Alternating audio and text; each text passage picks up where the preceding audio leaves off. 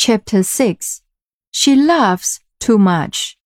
Part 1 Meantime, notwithstanding awkward occurrences and griefs that she brought upon her parents, the little princess laughed and grew, not fat, but plump and tall.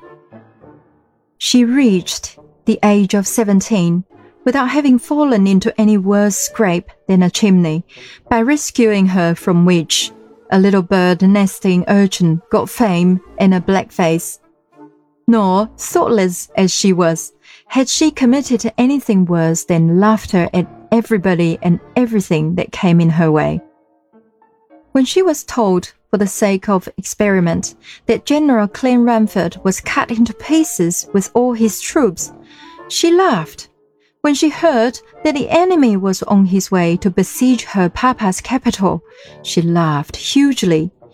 But when she was told that the city would certainly be abandoned to the mercy of the enemy's soldiery, why, then she laughed immoderately. She never could be brought to see the serious side of anything. When her mother cried, she said, what queer faces Mama makes, and she squeezes water out of her cheeks. Funny, Mama.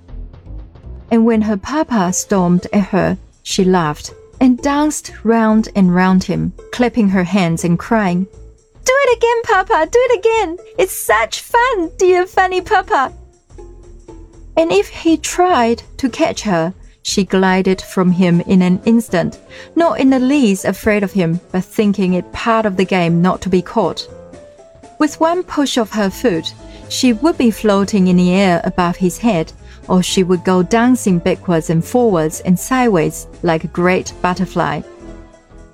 It happened several times when her father and mother were holding a consultation about her in private that they were interrupted by vainly repressed outbursts of laughter over their heads, and looking up with indignation saw her floating at full length in the air above them, whence she regarded them with the most comical appreciation of the position.